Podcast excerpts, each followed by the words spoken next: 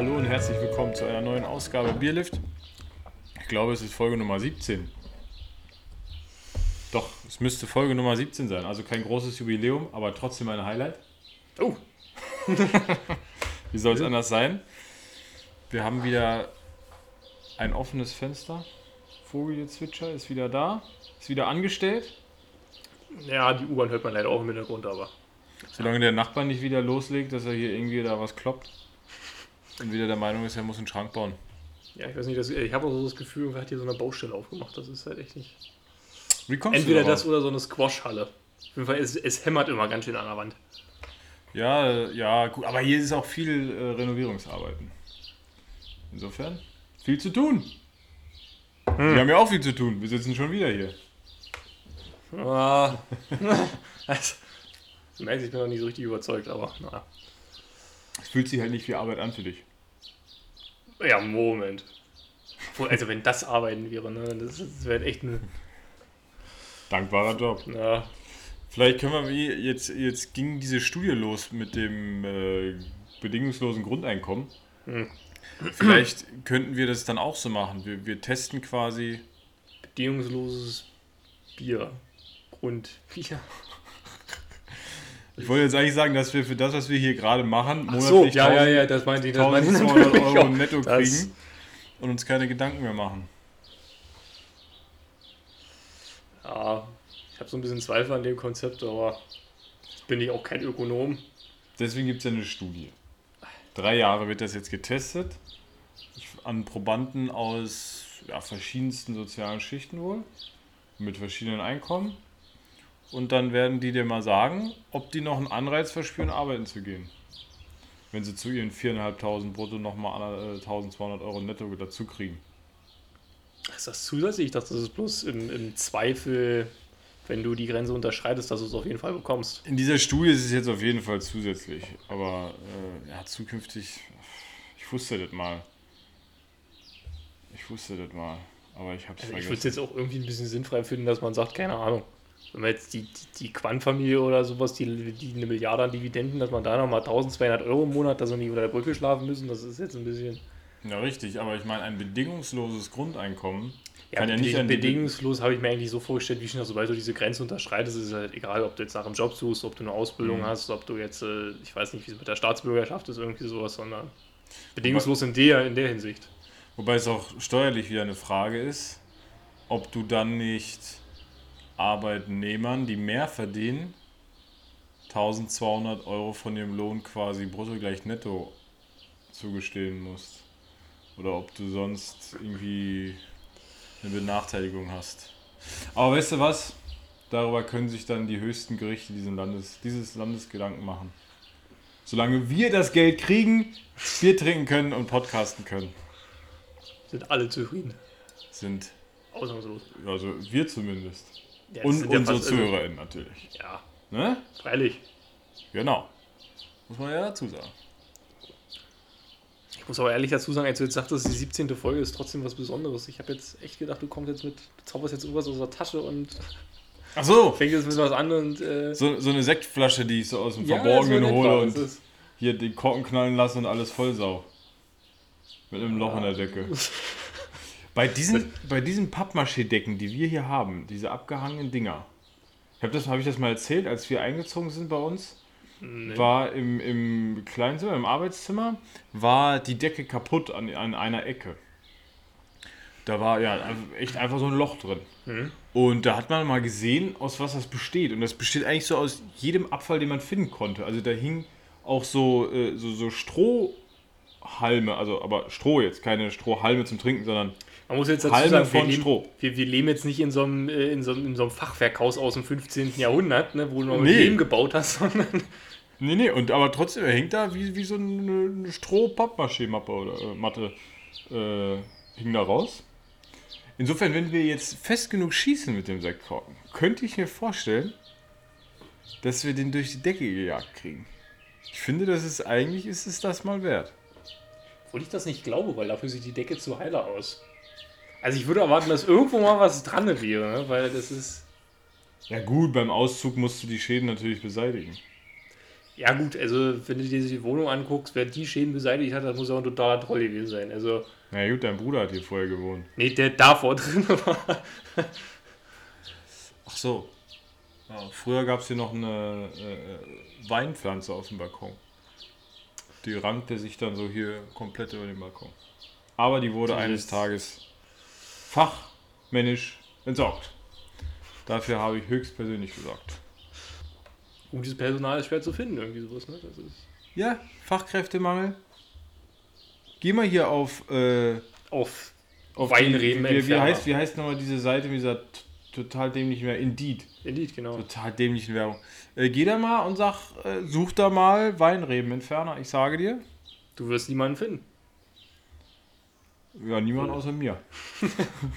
1200 Euro. Naja, Quatsch. Sag mal, hast du in Chemie früher aufgepasst? Warst du da gut? Sobald ich es konnte, hatte ich Chemie abgewählt. Weil also ich bin Ist eigentlich, auch gut. ich muss sagen, ich bin eigentlich ein Mensch, der sich relativ viele Sachen gut vorstellen kann, aber irgendwie mein Vorstellungsvermögen hat so bei Chemie aufgehört, wenn es denn darum ging, du nimmst hier zwei Wasserstoffatome und machst ein Sauerstoffatom dazu und das Wasser. Dafür war irgendwie zu doof. Deswegen. Nee, ich habe nachher Physik und Bio weitergemacht und das Okay. hat auch Aber- gelangt. Also, Vielleicht kannst du mir meine Frage trotzdem beantworten. Weißt du, ob Salpetersäure äh, schlecht ist so für die Umwelt? Für Säugetiere, für Lebewesen? Also, anders tatsächlich- gesagt, wäre das jetzt hilfreich für dich oder anders gesagt gefährlich, wenn du in Salpetersäure baden gehst? Also grundsätzlich, es muss ja nicht immer sein, aber sobald Säure dahinter steht, werde ich immer vorsichtig. Würdest du erstmal nur einen kleinen Zeh reinhalten, bevor du die Arschbombe machst? ich würde wen vorschicken, so in etwa, ja. Ja. ja, vor Sri Lanka ist ein Tanker gesunken mit 25 Tonnen Salpetersäure an Bord. Wo ich das Gefühl habe, 25 Tonnen ist eigentlich ziemlich wenig für so einen Frachter, oder? Ist irgendwie so ein halber Container vom Gefühl her. Ja, ich meine, der Grund, warum er gesunken ist, ist das eine Chemikalie. Ich glaube, es war Salpetersäure, aber das haben sie nicht näher spezifiziert. Äh, ausgetreten ist, es zu einer chemischen Reaktion kam und es daraufhin gebrannt hat.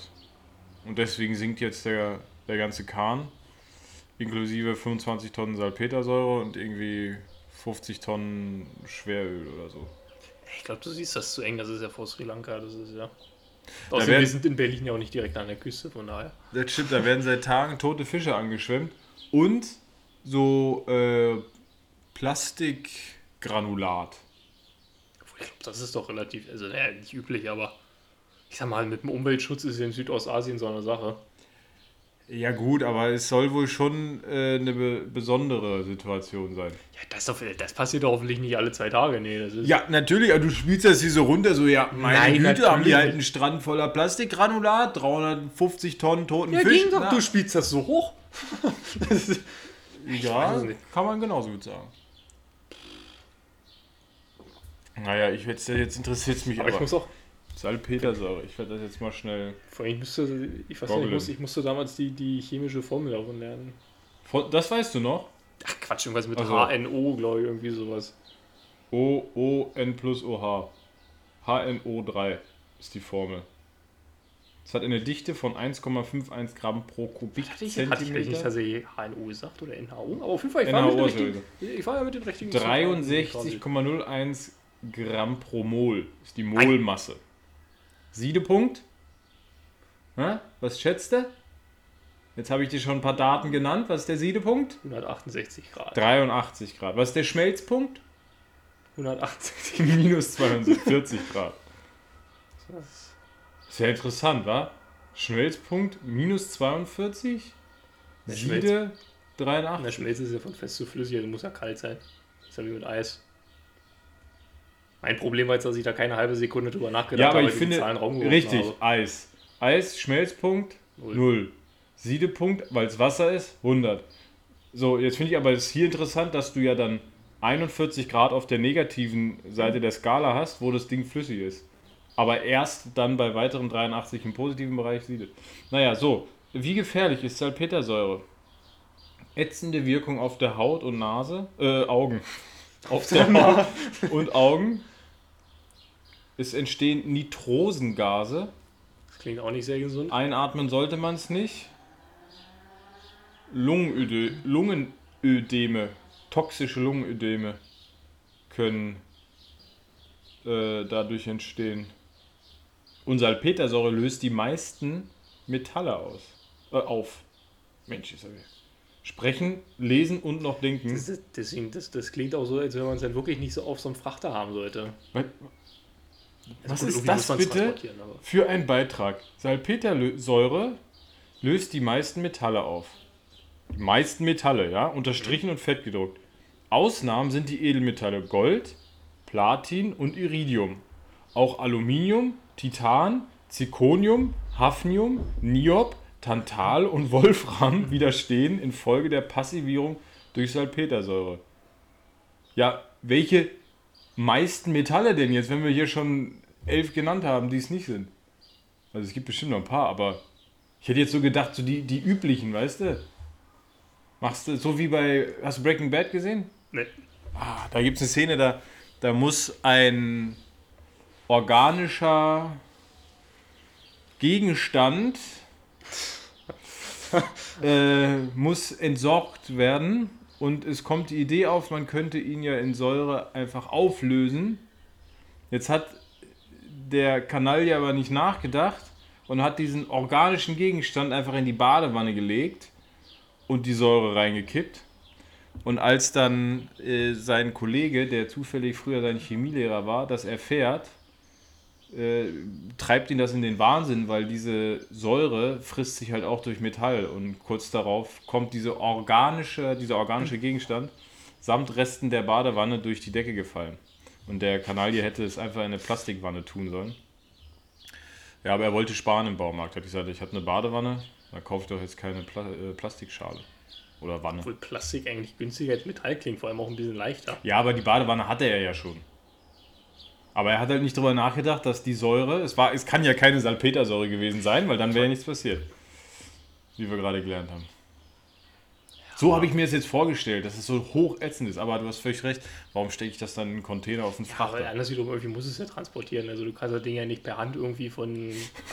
Weil es ist ja ätzend, haben wir gelesen. Aber Nase Also ja jetzt nicht in, einer, in, einer, in so einer hohlen Hand, sondern schon in so einem Fläschchen oder so. Das ist eigentlich die, die höchste Stufe, habe ich mal von einem Comedian aus, einer, aus einem Programm. Äh, die höchste Stufe von Umweltschutz beim Kaffeekaufen. Du hältst einfach die Hand hin und lässt dir den Kaffee einfach direkt in die Hand Äh. laufen. Verbrauchst kein, kein äh, plastikbeschichtetes Papier für den Becher, kein Plastik für den Deckel, Also das ist erstmal richtig, ja, das würde ich so. Ja doch. oder? Ah. Ich habe es trotzdem noch nicht gemacht. Heute Umweltsau wieder, das ist ja wieder typisch. Man muss auch mal Opfer bringen, oder? Oh Mann. Ich war mal sehr erstaunt, wo du das gerade gesagt hast, dass der Typ das mal mit der Badewanne äh, vergessen hat. Es gab irgendwie mal so vor ein paar Jahren so einen, so einen, Rechtsfall. Ähm, da ging es darum, dass ein Mann seine Kollegen mit irgendeinem Schwermetall vergiftet hat. Irgendwie, der hat das, der, der hat das in seinem eigenen Chemielabor hergestellt und dann so ganz fein zerbröseln und bei denen auf den, auf den Stullen verteilt. Die, die sind halt auch irgendwann durchgedreht, die, die, die Mitarbeiter, weil irgendwie die wurden halt immer kränker und fingen dann auch irgendwann an, ja, ist irgendein Pulver auf meiner Stulle. Das erzähl mal wem, ne? weil wo soll es ja auch herkommen. Aber ich fand das interessant, weil im Endeffekt hat sie ja, also ich, ich, ich überlege gerade. Ich weiß nicht, ob, ob alle gestorben sind. Ich meine, einer ist gestorben, die restlichen hatten irgendwie Nierenversagen und sowas, also total, total furchtbar. Aber der Mann hat tatsächlich bloß einen Hauptschulabschluss, wo du denken würdest, also da würdest du jetzt eigentlich nichts erwarten, aber nicht, dass er irgendwelche Schwermetalle in seinem Chemielabor im Keller herstellt. Gegenfrage. Glaubst du, jeder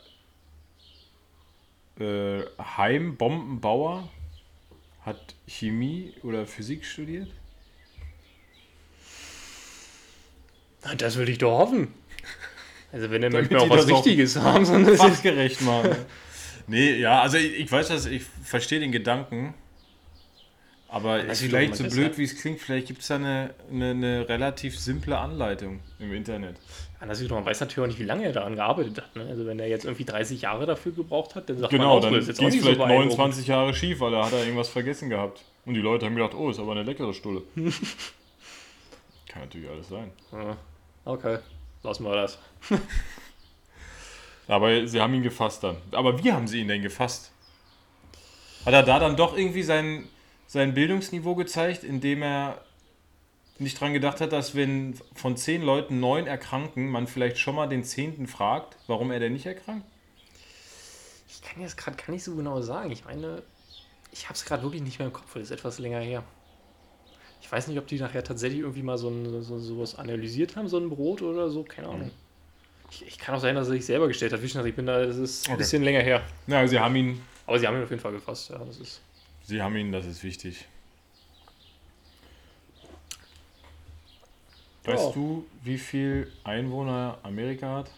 Ich habe nur so eine Schätzzahl im Kopf, aber wie meine Frau ja immer sagt, ich kann schlecht schätzen. Ich will gerade. Ich hätte jetzt Und- 270 Millionen geschätzt. Ja, das ist gerade entweder 180, aber es klingt sehr wenig, oder 280, irgendwie sowas. Sagen wir einfach 280. U äh, USA, 276,38. oh, 328 Millionen. Ups. Naja, mein Gott, die 50 mehr, das ist ja nur. Die werden sich ja irgendwo, also. Also ist jetzt die Zahl von 2019. Aha! Meinst du da, wo, wo sind die 40 Millionen hin? Corona? Oh! Naja, zum Glück war es nicht so schlimm. Weil ich habe äh, beim letzten Mal, ich glaube, es war beim letzten Mal, da habe ich doch die Idee formuliert, dass wir immer so ein bisschen Wissen rund um das hopfenartige Getränk hier einstreuen können, um das es Hm, sich hier mal dreht, um Bier. Und äh, da habe ich einen interessanten Fakt gelesen, den ich mir gleich notiert habe, weil ich überlegt habe, man könnte ja mal gucken, wir könnten eine neue Kennzahl erfinden. Also in Amerika gibt es 8884 Brauereien. 8800, das klingt aber gar nicht so viel. Also ich glaube, so viel hat man manche bayerische Dörfer. Nach dem Motto. Ja, zu also, Deutschland kommen wir gleich. Ähm, jetzt, wenn wir das mal teilen durch die Einwohnerzahl, dann haben wir einen neuen Index, der da lautet Brauerei pro Einwohner. Der ist ganz schön gering. Also hinter der Null sind noch vier weitere Nullen. Ist ja schwach. Was schätzen, glaub, ich- wie ich viele glaube- Brauereien Deutschland hat? Da habe ich wirklich Ja, auf Moment, wir der haben seriösesten 80 Quelle Millionen. Einwohner, also Soll, ich- soll ich mal multiplizieren? Oh, das wäre, pass auf jetzt. Das- Jetzt multipliziere ich diesen Faktor, also es ist 0,00002709. ich glaube, So. Multipliziert mit 80 Millionen wären 2166 Brauereien. Drüber oder drunter? Oder ist es exakt der Wert? Was, was ist deine Schätzung? äh, tja. Warum hast du jetzt eigentlich gerade mal 80 Millionen? Das habe ich jetzt über die Rechnung überhaupt nicht verstanden. Nee, wir haben äh, die, die, die, die Kennzahl Brauerei pro Kopf aus Amerika auf Deutschland angewendet. Und unterstellt, dass der Auf- Wert gleich hoch ist. Dann müsste es hier 2100 Schlag mich tot Brauereien geben. Und jetzt die Frage, gibt es so viele? Weniger oder mehr? Ich tippe auf etwas mehr. Hm? Leicht.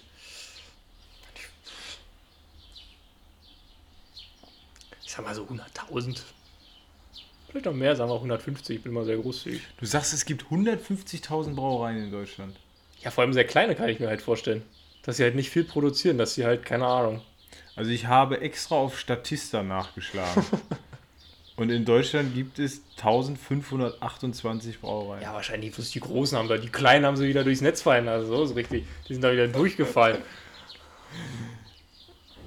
also, ich bin, ich bin gerade etwas enttäuscht, das muss ich ganz ehrlich so sagen. ja, aber wir sehen auf jeden Fall, die Amerikaner haben mehr Brauereien pro Kopf als wir. Da bin ich jetzt enttäuscht. Weil es müssten ja 2100 sein. Aber es sind nur 1500. Also, was ist unser Mehr Auftrag fürs nächste Jahr? Brauereien gründen. Wie Sand am Meer.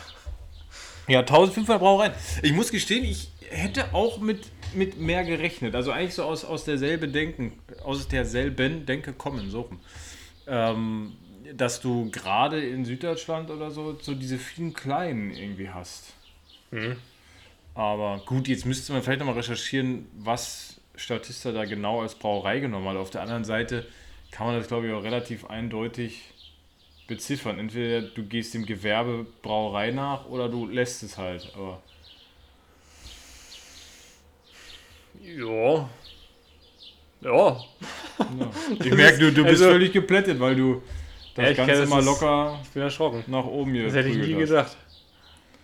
Das. Naja, aber jetzt, jetzt dafür... können, wir, können wir mal Corona kurz aus dem Spiel lassen. Also wirklich, das ist eine Unmöglichkeit. weil Das ist 1500.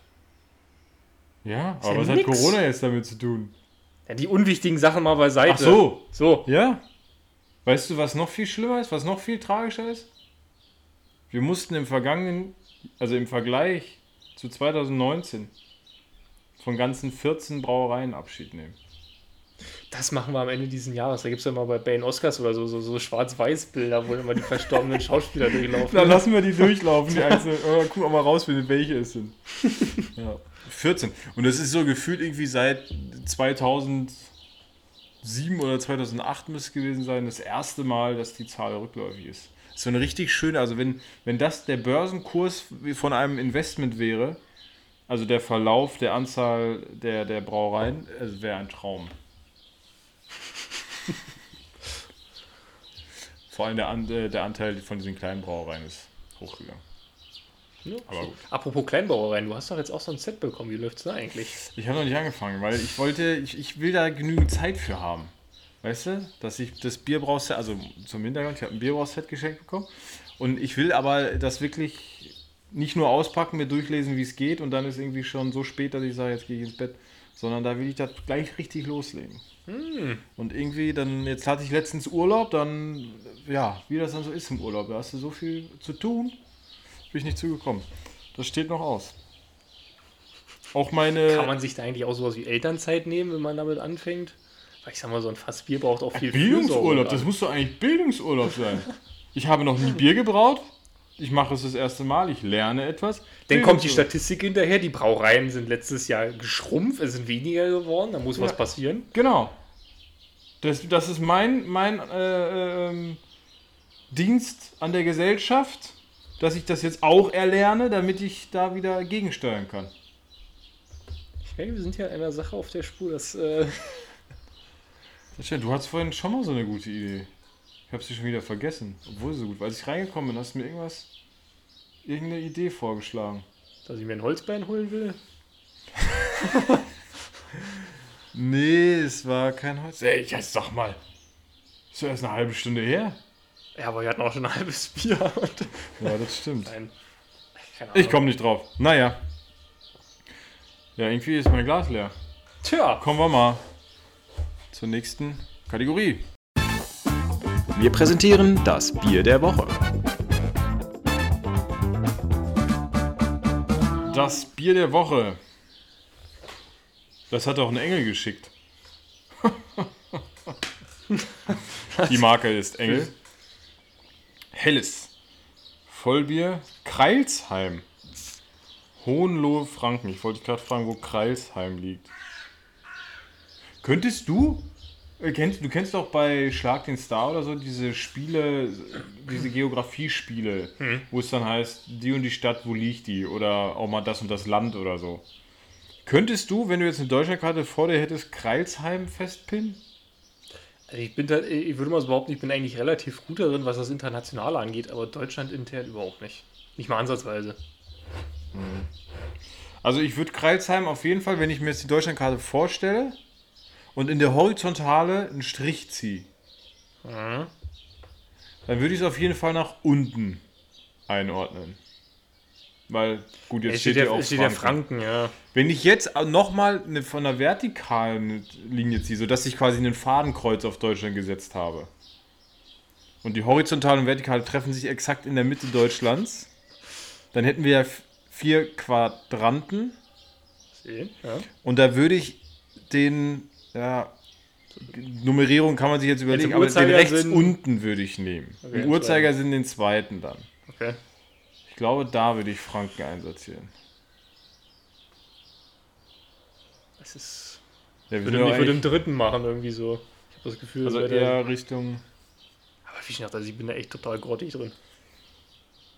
Ja. Das ist genauso, ich kann, mir, ich kann mir auch immer nicht merken, wo Frankfurt liegt. Also ich habe auch immer das Gefühl, meine, meine Einschätzung war immer so, Frankfurt liegt so quasi Mitte Deutschland, was ja auch. Frankfurt, Rotlicht, äh.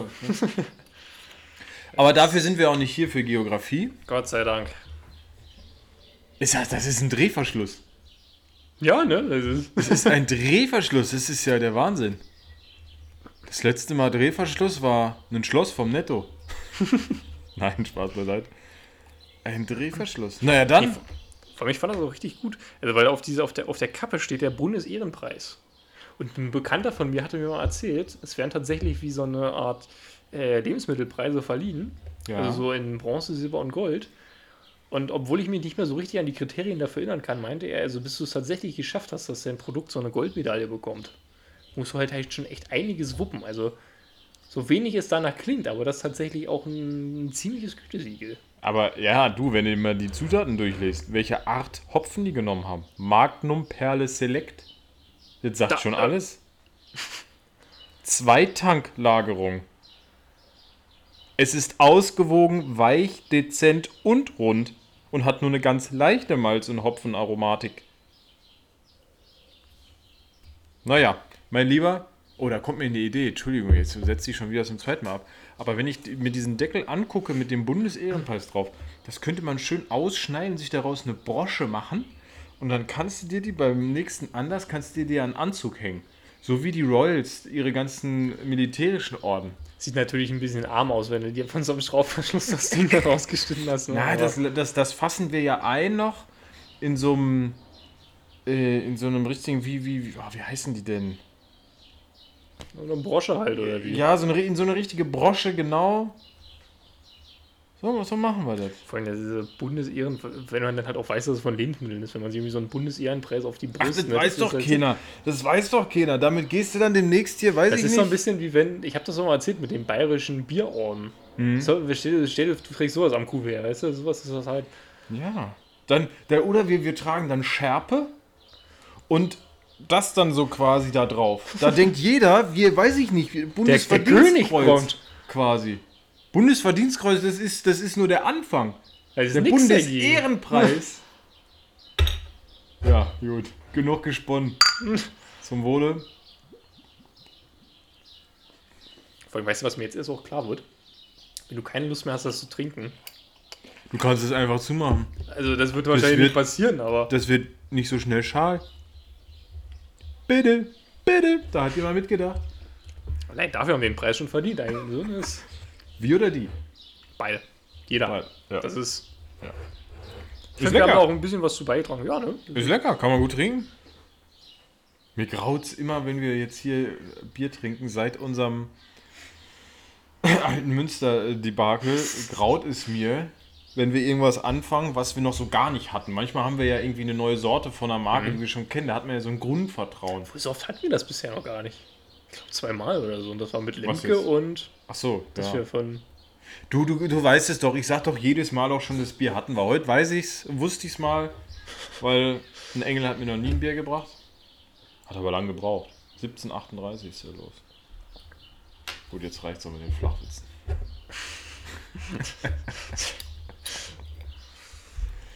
dann, dann nehmen wir noch mal einen Schluck. Aber nur einen. Wo ich auch sagen muss, irgendwie, es fühlt sich falsch an, daraus einfach so zu trinken. Dadurch, dass man halt sofort diesen, dieses Gewinde im Mund hat. Es ist auf jeden Fall mal ungewohnt. Ja, das auf jeden Fall. Sag mal, Das weißt ist- du, wie das ist, wenn mein Auto abbrennt? Also, äh, es ist nicht abgebrannt. Das, Wenn de, aber wenn dein Auto abbrennt, musst du das dann selbst entsorgen? äh, interessanterweise habe ich das mal. Ich habe das schon mal rausgefunden. Weil du kannst dich noch erinnern, am ersten Mal ist noch mal quasi gleich bei uns um die Ecke dieses Auto passiert ja. abgebrannt. Das ist ja dann normal. Äh, also, wenn es dir selber abbrennt, dann müsstest du dich da eigentlich drum kümmern. Aber also mir ging es eigentlich vor allem darum, ich weiß noch, ich habe da geguckt, ob die Stadt, wann, wann die Stadt dann halt mal irgendwann anfängt, das äh, wegzuräumen. Deswegen Aber ich frage ich, mal- weil ich meine, wir sehen es ja öfter jetzt hier, so ein, so ein ausgebranntes Auto oder so. Und die stehen ja immer Ewigkeiten da rum. Und da, da frage ich mich immer, wo, woran hapert es jetzt? Ist derjenige so lange sackig, dass sein Auto abgebrannt ist? Oder, oder kostet es so viel Geld, dass der sagt, Nummernschilder mitgenommen, Seriennummer ist verbrannt, äh, lass ich stehen? Ich glaube, bei der Verwaltung hast du halt einfach keinen Bock, das abzuschleppen, solange du nicht weißt, ob du tatsächlich wen findest, der es bezahlen könnte. Und B, damit dieser Prozess ist einfach abgeschlossen ist, dauert es Ewigkeiten Zeit. Weil die Verwaltung halt jetzt nicht die schnellste Instanz in diesem Land Mhm. ist. Ja, aber ich sag mal, beim Autofrack, also grundsätzlich muss man auch sagen, also wenn es perfekt laufen würde, gut, wenn es perfekt laufen würde, dann wäre das Auto jetzt gar nicht abgebrannt. Aber Ja, wenn, den, wenn, wir, wenn, wir, wenn wir den Schritt jetzt mal überspringen, wenn es perfekt läuft, dann kannst du ja die Kosten bezahlen und das später wieder zurückklagen. Also du reichst die Kosten ja quasi an denjenigen weiter, der das Ding abgefackelt hat. Ja gut, ich meine jetzt Äh. so bei Brandstiftung, 1. Mai oder pff, Alltag in Berlin, da wirst du ja niemand finden. Oder in 95% der Fälle niemand finden. Und ich kann es mir irgendwie nur so erklären, dass der, der, der Abtransport oder dann die Verschrottung davon so teuer ist, dass du halt echt, weiß Dass ich das, nicht, ich glaube nicht, dass das so teuer ist. ich denke mir halt, irgendwas wird man in dem Auto dann noch, ja wobei, nee, manchmal brennen die so aus, da findest du nichts mehr. Die noch- findest du immer. Nee, ich meine jetzt im Sinne von, äh, kannst ja noch verschrotten. Ach Manchmal hast du ja das ist, manchmal das, brennt so, ja nur sowas kennt, vorne sowas was kennt man ja von Ebay irgendwie, sowas für 2 Euro dann irgendwie so, äh, verbrannten Lamborghini. Nein, aber ich meine, wenn der jetzt äh, nur vorne abgebrannt ist, das sieht man ja dann ja auch manchmal. Oder kann man immer. Fotos von hinten machen und ihn verkaufen. Das Nein, aber man kann, weiß ich nicht, die, die Motorhaube, äh, die, die Kofferraumklappe noch als Ersatzteil nehmen oder das Hinterrad oder weiß ich nicht. Die hinteren Bremsen. Den, die Auspuffanlage, was weiß ich, was halt ein Schrotthändler vielleicht da noch rauszieht, ehe er es in die Presse schmeißt. Oder kann Ich man das gar nicht so einfach in die Presse schmeißen, weil da noch so viel, weiß ich nicht, dann Plastik dranhängt? Also ich denke mal, wenn der Drops einmal gelutscht ist, dann. Ja, was willst du denn da noch drin? Du kannst ja niemanden beauftragen, der die einzelnen Materialien wieder auseinanderfriemelt. Nee, ja, schon so. Ja, oder das ist so toll, weil ich, ich frage mich, warum, die stehen ja wirklich wochenlang darum. Ist jetzt nicht, dass ein paar Tage steht. Das steht ja manchmal zwei Monate, steht dieses Wrack da. Und ich frage mich, hat der es noch nicht mitgekriegt? Dass irgendwie sein Benz für 120.000 Euro hier abgebrannt ist, das kriegst du doch mit. Du im Urlaub, kommst wieder, willst. Mit auf deinen einem- Schlüssel und du hörst nicht, wie so ein Piepton macht, Wo hab ich denn geparkt? nee, der hier, der ist schwarz. Der- der- Halt, stopp. da, wo die Autoleiche steht, war eigentlich mal mein Auto. Das muss ist jetzt aber komisch. Weil jetzt Aber- hier bei uns am Kanal ist ja auch ein Boot mal abgebrannt. Das Stimmt, ja. dümpelt da jetzt so eine ganze Weile halb abgebrannt äh, im, im Wasser. Und da frage ich man mich beim genau. Boot natürlich noch den Vorteil hat, notfalls, gut, in Berlin ist halt schwierig, aber auf dem Meer sagst du, versenkst du in der Mitte irgendwo. Aus den Augen, aus dem Ja. Sinn. Äh, Nature is healing. Und dann, ist am Kanal ein bisschen schwierig. deswegen sage ich ja, da, da ist natürlich Ja. doof. Ne? Aber es gab doch tatsächlich mal sowas, ich glaube, das war letztes Jahr. Es kommt ja tatsächlich auch mal des Öfteren vor, dass äh, Schiffe ganz einfach verloren gehen.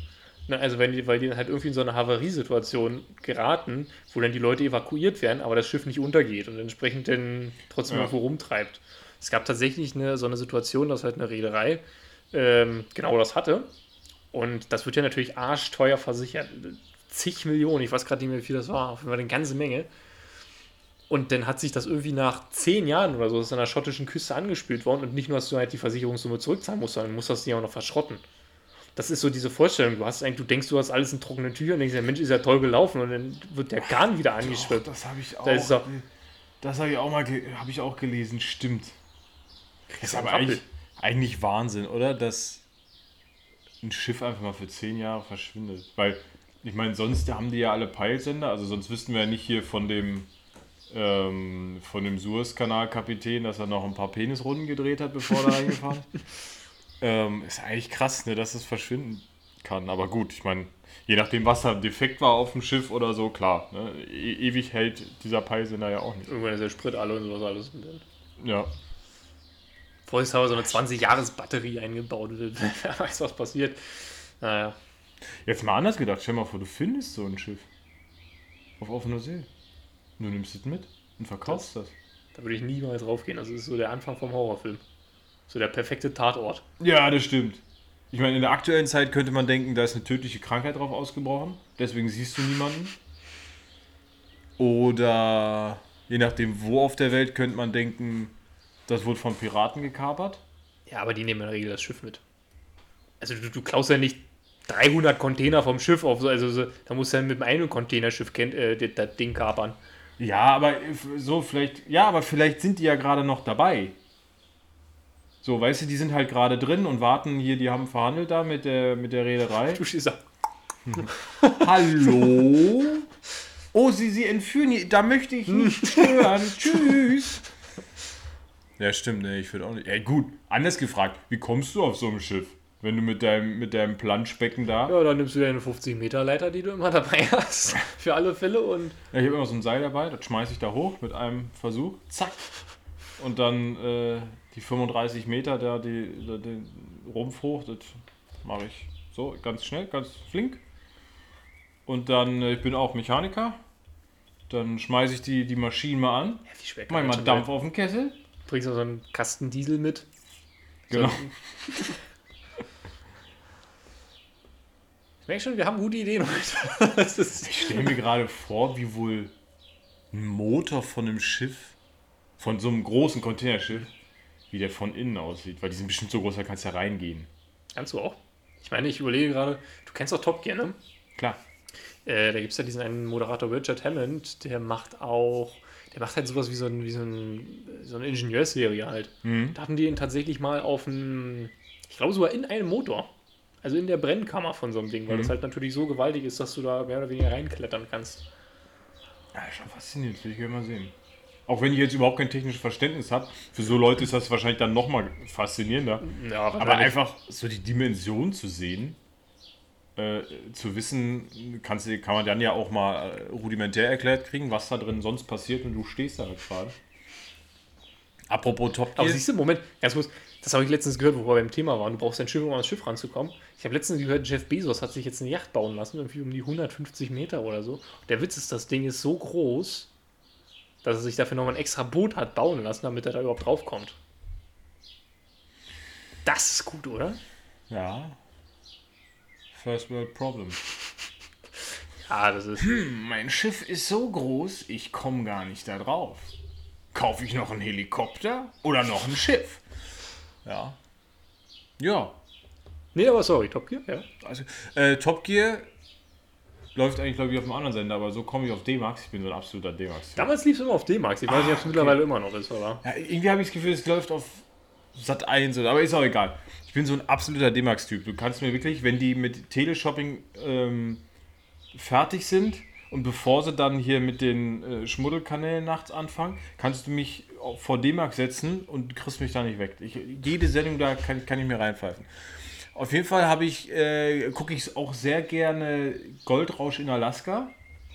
Und da ver, ver, äh, begleiten sie, so, so ist das Wort, begleiten sie halt immer Gold, Goldsucher, Goldgräber, also eigentlich Goldgräber, aber so richtig graben sie, ja doch, sie graben schon. Also Goldgräber in Alaska, so verschiedene Teams. Und dient natürlich auch der Dramaturgie, dass du einfach so verschiedene Teams hast, jeder hat sein Ziel, manchmal konkurrieren die miteinander, sabotieren sich ein bisschen. Und, aber die machen das halt schon sehr professionell. Also im Sinne von, äh, die haben Ausrüstung im Sinne von Fahrzeugen für 10, 15 Millionen oder so da stehen. Also Ich, riesig, ja. ich hätte schon so ein bisschen gelacht, wenn es irgendwie so kommt. Die machen also wirklich professionell. Die haben da so zwei Schalen, die dann immer im Bach so Zwei sogar, dann- genau, ja. Das ist, Nein, also riesige Bagger und Bulldozer so und riesige Waschanlagen, richtig, wo die halt ähm, schaufelweise da äh, äh, Material reinschmeißen, Schiff, äh, Schiffmaterial. Äh, und das wird dann automatisch gespült und gerüttelt und so weiter. Und danach läuft oft Goldrausch in Australien. Ich glaube, es heißt auch Goldrausch. Doch, ja. In Australien. Und das ist dann schon so eher ein bisschen dilettantisch im Vergleich dazu. Also Welten von dem, was wir beide anstellen würden, wenn wir jetzt auf Gold zurückgehen. Aber du siehst halt echt dieses, dieses professionell aufgezogene Geschäft da. Und dann in Australien fangen die halt wirklich eigentlich so an, äh, das so per Hand zu waschen. Ähm, auf jeden Fall habe ich da jetzt letztens das dann geguckt und dann haben sie einen begleitet. Zufällig ist äh, so ein Zweiergespann, ist einer von den beiden Deutsch und hatte seinen Sohn noch dabei. Deswegen war das immer so, so zweisprachig irgendwie. Und dann richtig dämlich nochmal, fällt mir gleich eine, eine Seitengeschichte ein. Es war dann halt zweisprachig, ne? Aber der Australier und der Deutsche haben natürlich miteinander Englisch gesprochen. Jetzt hast du ja auf D-Max immer eigentlich die, die, die Originalsprache nur ganz dumpf im Hintergrund und Ja, du genau. hast ja die ganze Zeit nur eine Übersetzung. Und dann hat der Deutsche, bin ich mir ziemlich sicher, sich selbst quasi gesprochen. So sich selbst übersetzt und synchronisiert. Schon ein bisschen unheimlich. Ja, es klang total komisch, weil du hast irgendwie gemerkt, ist dieselbe Person, aber er hat es auch nicht so gemacht, wie man es so sonst gewohnt ist von so Synchronstimmen. Wenn, vor allem, wenn man so zwei Stimmen gleichzeitig hört von derselben Person, und das hat irgendwie sowas Schizophren-mäßiges Ja, oder so. äh, genau so war das. Naja, auf jeden Fall äh, haben die beiden sich jetzt überlegt, sie wollen noch Opale suchen. Das ist jetzt wohl auch äh, ganz, ganz doll. Äh, da Die läuft, sind im Kommen. Die sind im Kommen. Die im Kurse steigen und Opale müssen her. Richtig, aber habe ich was gelernt, aber vielleicht später. Auf jeden Fall haben die sich dann im australischen Outback getroffen, weil die beiden, dieses Duo, die, die haben einen erfahrenen Opaljäger. Äh, äh, den, So ein, den, so ein Typ, der am Straßenrand schon mal so ein Ding gefunden hat, der weiß, wie es aussieht. Der macht das schon seit den, Jahren. den, also den kennen sie und hat ihn natürlich aus der Hosentasche ein Opal gezeigt, weil sie mal so wissen wollen, wie sieht das eigentlich aus, was wir suchen. Hat ihn natürlich einen gezeigt, der 400.000 Dollar wert war, ne? Wo ich so dachte, ein er hat dann aber auch dazu gesagt, dafür habe ich 26 Jahre gebraucht, um so ein Ding zu finden von der Größe. Daraufhin habe ich gedacht, wer macht das denn? Weil ich komme, wirklich, vorher habe ich zwei Stunden lang Goldrausch in Alaska gesucht. Und in der Regel die Goldsucher äh, äh, da, Goldgräber, da ist das Wort, äh, weiß nicht, die machen den Jahresumsatz zwischen 2 und 15 Millionen oder so. Umsatz erstmal nur. Wie gesagt, die kaufen dann einen Bulldozer, der kostet dann auch 1,1 Millionen oder so. die Pacht fürs Land und so weiter. Ja. So, aber in der Größenordnung rechnen die da. Also Tausende von uns in Gold holen die da raus pro Saison. Und dann gehst du da hin und da erklärt dir einer, ja, also den habe ich jetzt gefunden, ist der größte und also bei weitem der größte, den ich in 26 Jahren gefunden habe, und der war 400.000 wert. Das will ich mir nicht vorstellen, womit die da sonst arbeiten. Auf jeden Fall haben die dann ihn getroffen, kannten sich ja, und der hat ihn angeboten, ja, ihr könnt gerne in meinem Camp hier mitten im Outback, mitten im Nirgendwo, äh, aber war Winter, war nur 41 Grad, äh, ihr könnt gerne hier in meinem Camp äh, unterkommen. Dann hat er da gesagt, ja, hier, da könnt ihr euch hinstellen mit eurem Wohnwagen, beziehungsweise den Trucks dann und so, könnt ihr da machen. Ähm, genau, und ja, die Toilette könnt ihr euch dann da unten graben, ich habe meine da, also schön weit weg. Auch nett. Und da dachte ich so, warte mal, was ist jetzt? Toilette graben. Weil eine Szene davor, bevor er ihn da die Einweisung verpasst hat, hat er noch erklärt, also im Moment gibt es ja extrem viel Schlangen, extrem viel Brown Snakes und noch irgendeine andere Klapperschlange. Auf jeden Fall, letztere, sagt er, da müsst ihr besonders aufpassen, weil die geht nicht weg, wenn ihr euch hört. Sondern die wartet und lässt euch schon nah an sich ran, aber dann ist sie extrem schnell und beißt zu und die beißt auch nicht nur einmal zu, sondern die beißt mehrfach zu und wenn sie euch so 5, 6, 7 Mal hat, ja, dann habt ihr noch so eine Stunde ungefähr. Aber keine schöne. Ach, übrigens, Notarzt ist hier draußen natürlich weit und breit nicht. Also das war die erste Szene quasi, die sie gezeigt haben nach dem Intro und dann kam, eure Toilette könnt ihr da graben. Er hatte auch darauf Also hingewiesen. fassen, fassen wir das mal kurz zusammen. Geringer Gewinn. Äh, hohes Risiko. Mäßige sanitäre Einrichtung. ja, Okay. Ja, also eigentlich auf keinen Fall, oder? Aber für die war es das tollste Abenteuer. Da habe ich, wirklich- da hab ich wirklich gedacht, Leute, Doch, obwohl ich sagen muss, ganz ehrlich, es gibt ja auch solche Sachen, ähm, ich überlege gerade, wo das war, ich glaube, das war auch Australien, wo die tatsächlich dann irgendwie mal so einen, so einen Hektar lang Land einfach abstecken, wenn du so für einen Tag einfach nach irgendwas graben kannst, in der Hoffnung, dass du irgendwas findest. So doof wie es klingt, ich hätte auch mal Bock drauf. Also ich weiß ganz genau, ich würde da nach 30 Minuten keinen Bock mehr haben, einfach die Erde zu durchwühlen, weil du Genau findest so, ja sowieso nichts. aber, genau so arbeiten die, äh, die Goldgräber von Goldrausch in Australien. Die haben halt einen Metalldetektor, aber die laufen dann einfach diese Dinge ab. Manche haben dann auch einen Bagger, sodass sie da mal so ein bisschen was aufreißen können, wenn wir jetzt sagen, okay, hier habe ich viele Ausschläge, dass du die 2, 3, 4, 5, 6 Quadratmeter mal äh, aushebst, so die obersten, weiß ich nicht, 10, 20 Zentimeter und dann mal durchspülst. Aber so arbeiten die halt da. Und Da denke ich mir, und das bei 45 Grad? Und dann haben die so ein Goldnugget gefunden, was sie dann für 5000 Dollar verkaufen können. Und da war der Trip ein Erfolg. Wo ich mir denke, herzlichen Glückwunsch, ihr seid zu zweit. Wie viel Treibstoff habt ihr denn verballert? Ihr seid gerade 4.500 Kilometer durchs Nichts gefahren. Vor allem dann geht das Drama erst los. Du denkst jetzt 5000 Euro. Dann geht's ja los.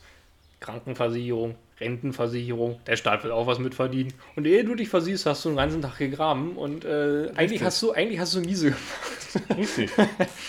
da, da dann lieber nach Alaska, schön in so einer Saison. Haben wir, da haben wir doch eh schon mal drüber geredet, dass wir das machen wollen. Wie so eine Holzhütte und dann so ein, ich glaube, wir Ja. wollen irgendwie so einen Dunkin' Donuts Store irgendwie gleich daneben aufmachen. Sowas Ja, doch, doch, stimmt. Wir haben schon mal darüber gesprochen, auszuwandern. Nach Michigan. Und da haben wir uns dann dagegen entschieden. Ich glaube, wegen der Tierwelt. Und dann haben wir gesagt, dann machen wir Kanada. Ah, nee, wegen, weil es Amerika ist, weil die alle spinnen. Deswegen haben wir gedacht, wir gehen einfach 100 Meter weiter über die Grenze und sitzen in Kanada. So, so war das irgendwie. Das klingt nach uns, ja. Ja. Und dann fiel uns auf, dass das irgendwie ein, ein Zwei-Seelendorf ist, wo wir dann hin wollten. naja, gut. Der, Das war halt äh, der Vorteil ist natürlich, wenn wir da hingehen, ist die Population erstmal verdoppelt. Ich stelle mir das halt wirklich vor, es gibt echt so eine amerikanische Städte, wo die Einwohnerzahl steht. Die sind dann da schon ganz aufgeregt, dass wir endlich dieses Schild da. Wahnsinn. Wie, wie, wie im Fußballstadion. Die sind so gering, da hast du wie so eine Anzeigetafel. Da wird dann so einmal im Jahr, wenn vielleicht ja was passiert ist, nach oben oder nach unten, dann geht da einer hin und dann wird die Zahl abgehangen. Und dann kommen wir, dann ist es auf einmal zweistellig und dann ja. Wer, wer bezahlt jetzt hier die neuen Schrauben, die wir brauchen und die neuen Karten? Das ist ich überlege gerade auch die ganze Zeit, wo du das gesagt hast, mit dem Typen, der diesen Opal mit sich rumträgt, ne? Irgendwie so diese Vorstellung. Das ist so, so, so richtig angebermäßig, ne? Was machst du so? Ja, ich suche nach Opalen. Willst du mal einen sehen? Ich habe einen für eine halbe Million in der Tasche, irgendwie so, weißt du? So wirkte das auch ein bisschen, weil ich habe mir gedacht, was zur Hölle machst du mit diesem Ding mitten im Nirgendwo in deiner Hosentasche? Also, entweder hast du ihn gerade gefunden, okay. Aber das kann es nicht sein, weil er hat dann seine Grube gezeigt, die er da irgendwie über 15 Jahre gegraben hat. Ähm, und die stand komplett unter Wasser. So, wo ich mir denke, okay, dann kannst du jetzt gerade nicht gefunden haben. Es sei denn, du warst tauchen. Taucher, ja, das ist. Aber, aber die, die spinnen dann wirklich. Die bauen sich dann da so Schächte und dann krabbeln die da wirklich den rum, so stümperhaft gebaute Schächte und kloppen da in der Wand rum, wo ich mir wirklich denke, sind wir wieder beim Thema so, kaum Gewinn, Riesenrisiko, weil wenn es da halt einmal anfängt richtig zu regnen, dann ja, säufst halt einfach ab in deinem Schacht, beziehungsweise selbst wenn du gerade nicht drin bist, ist der Schacht unbrauchbar, weil er halt unter Wasser steht und wahrscheinlich total instabil ist. Oder die Tiere äh, merken, oh, ist aber ein schönes Versteck da unten. also. Naja, wobei, als, als ich in Australien war, ich war ein halbes Jahr da und ich habe keine einzige Schlange gesehen. Du klingst ein bisschen enttäuscht. Das, Nö, eigentlich, eigentlich nicht. Also eigentlich.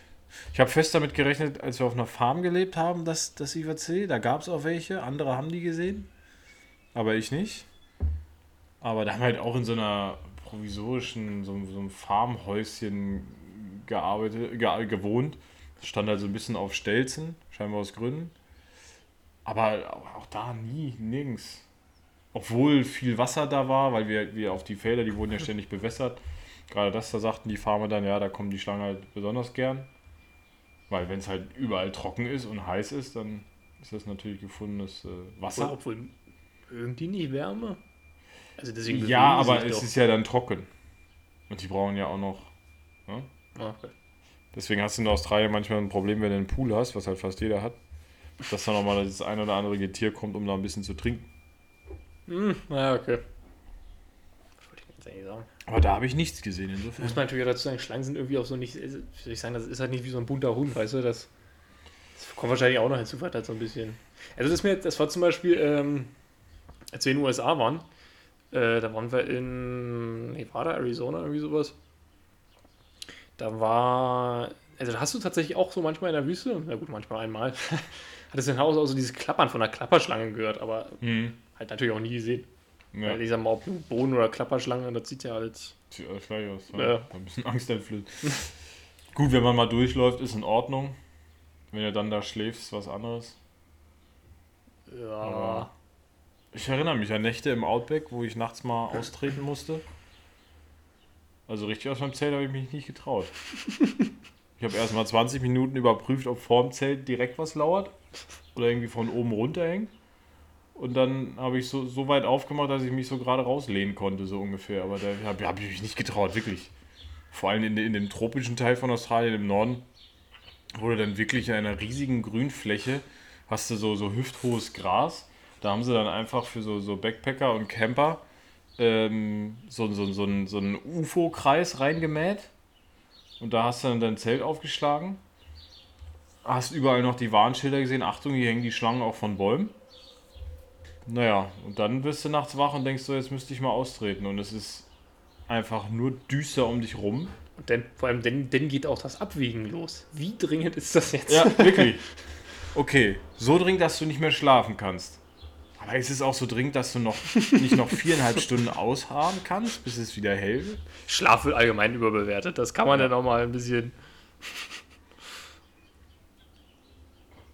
Aber ja gut, ich meine, da geht's ja dann, das ist das ja so blöd es dann klingt, selbst wenn diese Schlangenbisse nicht jetzt ja sofort tödlich sind, das sind ja in seltensten Fällen, aber wenn du da halt irgendwo im Nirgendwo bist und weißt, du brauchst sechs oder acht Stunden bis zum nächsten ärztlichen oder ärztlichen Notversorgung, ja, dann hat man auf einmal mehr Risiken, als man so vorher hatte.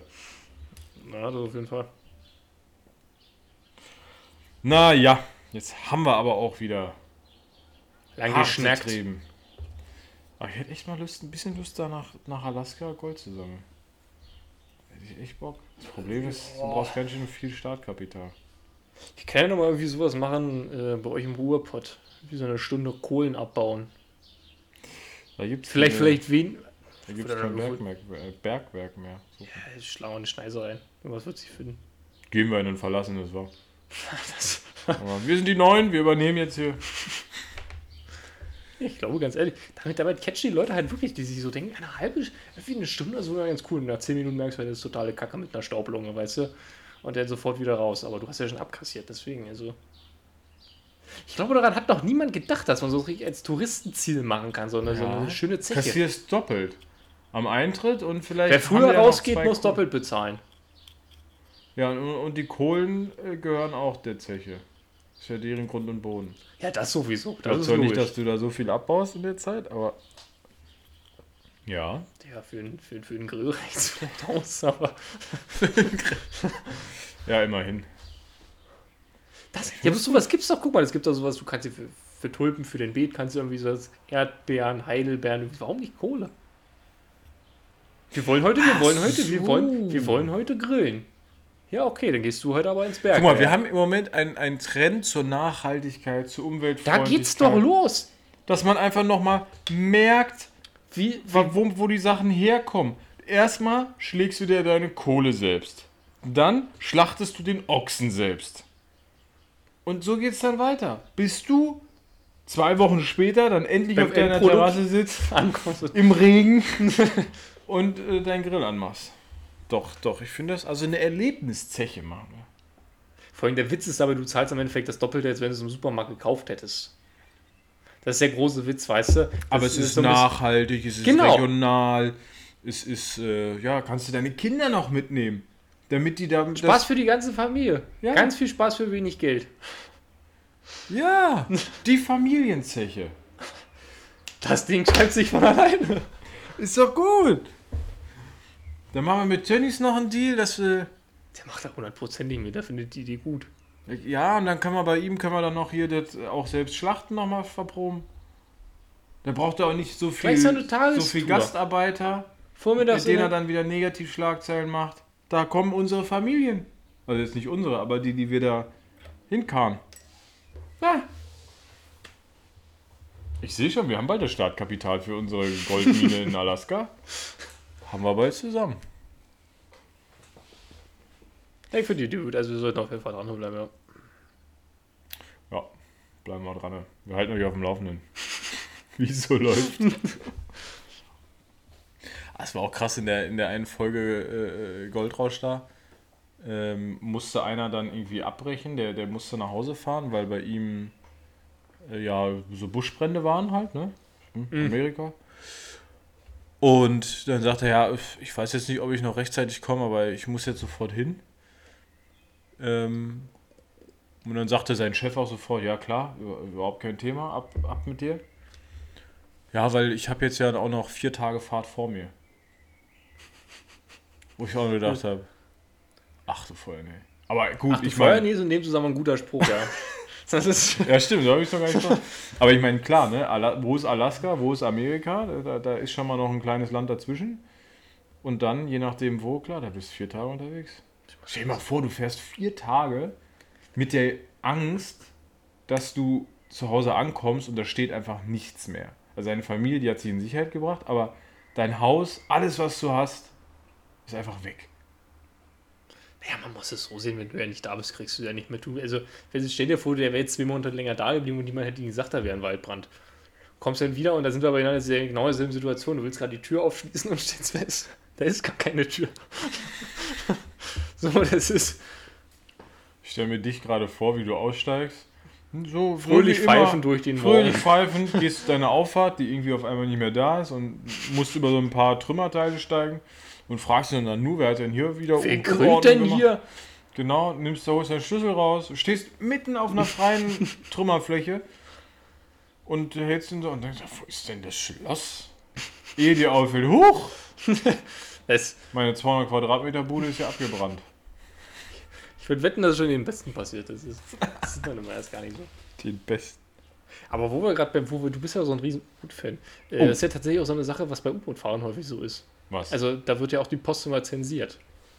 Also was heißt zensiert? Also die haben ja tatsächlich so gewisse Zeiten, wo Nachrichten das Boot verlassen und ankommen, ne? Und wann immer zum Beispiel Briefhäuser ankommen, die werden vorher abgehört. Also du kannst keine Live-Übertragung machen, weil da wird dann auch abgehört, wenn der jetzt irgendwer sagt, keine Ahnung, deine Frau ist gestorben, dann sagen die das halt ganz bewusst dem Typen nicht, weil die halt wissen, okay, du bist noch zwangsläufig zwei Monate mit dem unterwegs, da willst du jetzt keine schlechte Stimmung haben. Ja. Ist das jetzt gut oder nicht? Irgendwie ist es nachvollziehbar. Weil ich meine, auf so einem Boot muss halt jeder seinen ja, Job irgendwo erfüllen, sonst könnte es halt gefährlich für alle werden. Ja, und Oder für die ganze Welt. Stimmung. Und Das ja, dann halt- hast du einen, der halt verständlicherweise zwei Monate im Totalausfall ist. Ja, gut, dass wir keine U-Boot-Fahrer sind. Da sehe ich doch potenziell für einen Familienpark irgendwie sowas. Oh, ja. Eine Wir, wir, wir kommerzialisieren die Bundeswehr so ein bisschen. Die, die haben doch auch Geldprobleme. Da machen wir einen Tag der offenen Tür in jeder Einheit. So. Und dann, also dann stellst du halt ganz, ein U-Boot. ganz vorne die Minensucher. Da kriegt jedes Kind einen Hammer. Nein, aber so, dann stellst du halt ein U-Boot ab, was du niemals noch irgendwie fürs Gefecht nehmen würdest. Deswegen die, die sensible Technik baust du alles raus und so. Das ist, Versteht ist, sich? ist, so, ist so der große Witz. So, die, da wird ja mal so abtauchen. Ne? Und abtauchen, dann wirst du so, so, ihr könntet sie auftauchen. Du merkst so, es kommt bloß noch Blasen hoch, aber nicht mehr das Boot. Und du fragst dich schon so, Moment. Hallo! ja, und dann machen wir das. Und dann kannst du da, heute bist du mal U-Boot-Fahrer, Morgen fährst du Panzer. morgen fährst du fliegst ein Panzer. Jet. Fliegst ein Jet. Ja, Verstehe das Spaß für die Problem. ganze Familie. Und Dienst am Volke, weil die Bundeswehr verdient auch mal genügend und kann sich endlich funktionierendes Equipment kaufen. Also dann ein neues Touristen-U-Boot. weil das, was wir benutzen, ist ja auch ah, fürs Gefecht nehmen wir es nicht mehr. Was stimmt eigentlich? Das, das sind wir wieder ein Thema bei Entsorgungskosten, ne? Weil ich sag mal, das ist ja, das ist ja nicht so, keine Ahnung, wie, wie, wie beim Autoverleih oder so, dass du halt nach, nach, nach drei Jahren oder so den Wagen verkaufen kannst, sondern was machst du beim Panzer? Also du bringst ihn ja nicht zum Gebrauchtwagenhändler, sondern dann fängst du ja wieder an, dann geht das Ding wieder zurück, wahrscheinlich an ThyssenKrupp oder so. Und das machen die Kinder, die schweißen den Panzer auseinander. Erlebnisparadies. Aber Zuerst- es gibt, ich weiß, ich weiß was, äh, wo das hingeht, und zwar oh, läuft auch auf D-Max, äh, die Steel Buddies. Ja, aber die kaufen auch keinen Gefechtspanzer oder was? Doch. Die müssen die dann äh, gefechtsuntauglich machen. Sprich, entweder müssen sie das Rohr da abnehmen oder sie müssen an beide Seiten müssen das zuschweißen und, das ist noch viel wichtiger, du musst die Panzerung oder sag ich mal so die Gefechtspanzerung des Panzers durchbrechen, indem du gewisse Löcher einfach reinschweißt. Du darfst die dann mit Aluminium oder was wieder zumachen, aber so, dass du ihn nicht mehr für den Kampf im eigentlichen Sinne benutzen Mhm. kannst. Und dann Ja, darfst du die ähm, privat halten. Aber nur auf dem eigenen Grundstück darfst du doch nicht auf die Straße oder so. Also erstmal brauchst du dafür TÜV, da geht es ja schon mal los, dass ja keiner darauf vorbereitet, wenn du aber um die Ecke kommst. Aber vor allem Ich kannst du ja schon wegen an der eine- Straße nicht Ich machen. erinnere mich an eine Folge, da hat einer seine Tochter aus der Schule im Panzer abgeholt. Das kannst du auch schon mit den Straßen nicht machen. Da fährst du nur durch Lunken. Ich würde den Typen lynchen, wenn er in meiner Straße wohnen würde. Aber auf jeden Fall hast du eine stabile Spur. Halt in Echt? Panzerspur, die bringt dir dann nichts. Aber, ja, nee, aber Steel Buddies, die, die kaufen das. Das ist der größte Importeur von US-Militärmaterial in Europa, meine ich. Der Typ. Ja, Der gut, kauft jetzt halt davon von- noch nicht 3000 geben wahrscheinlich, Nein, sondern nein. Und der kauft halt containerweise, ohne zu wissen, was drin ist. Kauft er halt Zeugs von, von der äh, US-Armee. Meistens gerade dann auch so aus den deutschen oder europäischen Stützpunkten, wo sie halt sagen, kein Bock, das mit nach Hause zu nehmen. Aber manchmal ist halt, sind halt, äh, habe ich schon gesehen, so, so äh, medizinisches Material drin, was du dann für 50.000, 100.000 Euro oder was vertickt kriegst. Ist jetzt schon, schon eher selten. Oft sind es auch irgendwelche Schutzanzüge oder so. Ähm, ja, und die ganzen Fahrzeuge kauft er auch. Weil das ist wohl echt so ein Trend, dass man sich da so, eine, so ein Auto zusammenbauen lässt. So ein. So ein bisschen, äh, wie heißt das, äh, die, die Leute, die sich auch so auf, auf die Apokalypse vorbereiten, nicht Ach so, ja. äh, Prepper. Ja. Sowas, das ist Kampfpanzer, das fehlt noch. Es gibt auch immer, das Innenministerium gibt auch immer so eine Liste voraus, was jeder Haushalt irgendwie haben soll. Da steht dann wieder eine Woche, Mhm. eine Woche Nahrung, Wasser und so weiter. Und ganz unten Kampfpanzer. Aber der steht nur in ländlichen Regionen. Pro 10, pro 5 Einwohner irgendwie, das ist wie mit den Brauereien. Richtig. Dass man sagt, auf ne, äh, 1000 Einwohner, 10 Panzer mindestens. genau. Und an, äh, an der Küste im Norden äh, hast du dieselbe Statistik Nur mit U-Booten. mit U-Booten, genau. Und ja, doch. Irgendwo brauchen wir, noch, brauchen wir noch Flugzeuge. Auch eher auf dem Land. In der Stadt ist schwer. Was hat man denn dann in der Stadt? Flakgeschütze. Pro Kiez drei Flakgeschütze. Das ist, ja, das ist natürlich der, der, äh, der, der Humboldt-Hain. ne, Der ist ja schon im Vorteil, das muss man dazu sagen. Das stimmt. Das ist ein bisschen unfair. Im Humboldt-Hain kann man interessante Touren machen aus der Reihe äh, Berliner Unterwelten, weil, deswegen sprichst du es ja an, der Humboldt-Hain ein ehemaliger Flakturm ist, beziehungsweise eigentlich ist es ein Schutthaufen ähm, rund um den Flakturm herum. Und den Flakturm kann man aber eben noch besichtigen. Der geht, weiß ich nicht wie tief. Und da, da gibt es auch ganz schön skurrile. Warst du da mal drin? Nee. Da gibt es ganz schön skurrile äh, Abteile, sag ich mal.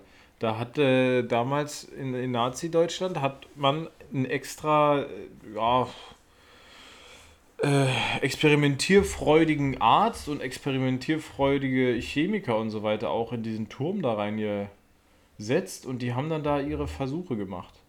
Da gab es noch so ein paar Überbleibsel, ich weiß nicht, mehr, ich glaube von den Chemikern oder so, so ein paar Becken, in denen die da irgendwas ausprobiert haben oder was. Weil man halt gesagt hat, die Forschung muss halt irgendwie weitergehen.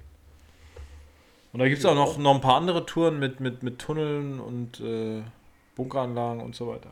Weißt du, der Klassiker von Entsorgung, wenn du keinen Bock hast, irgendwie so, wenn du da vorstellen denkst, Mensch, die, Mensch, die, die, die, die, die Wände sind jetzt drei Meter dick, rasiert das jetzt ab, ah, nö, da kommt ein schöner Park rum und dann lübt der Lachs. Ja, ja. Hast eine Müllhalde, da kippst noch ein bisschen Erde drauf und dann. Dann haben wir das. Naja. Ich denke schon, wir sind ja so ein bisschen kommerzielle Genies. Ja. Fast. Ich würde es in Klammern setzen. Also zumindest Also- gedanklich. In der Theorie Ganz solide. gut. Richtung Umsetzung. Na, Ausbaufähig, aber ausbaufähig. machbar. Aber wir machen jetzt unsere Gedanken. Das ist doch auch schön. Mein Lieber, das Getränk war- neigt sich dem Ende. Das ist ein richtig schöner Spruch, um so eine Folge mal zu beenden. Zu beenden. Und ich meine, wir heißen nicht umsonst Bierlift, insofern würde ich sagen, deswegen. neigt sich auch unsere gemeinsame Zeit zum Ende. Zumindest mit unseren Zuhörern. Gerade sagen, das hat sich jetzt wieder sehr pat etwas, etwas theatralisch, ein bisschen pathetisch angehört. Das war Und in zwei Wochen hören wir uns ja schon wieder. eben, spätestens. Spätestens.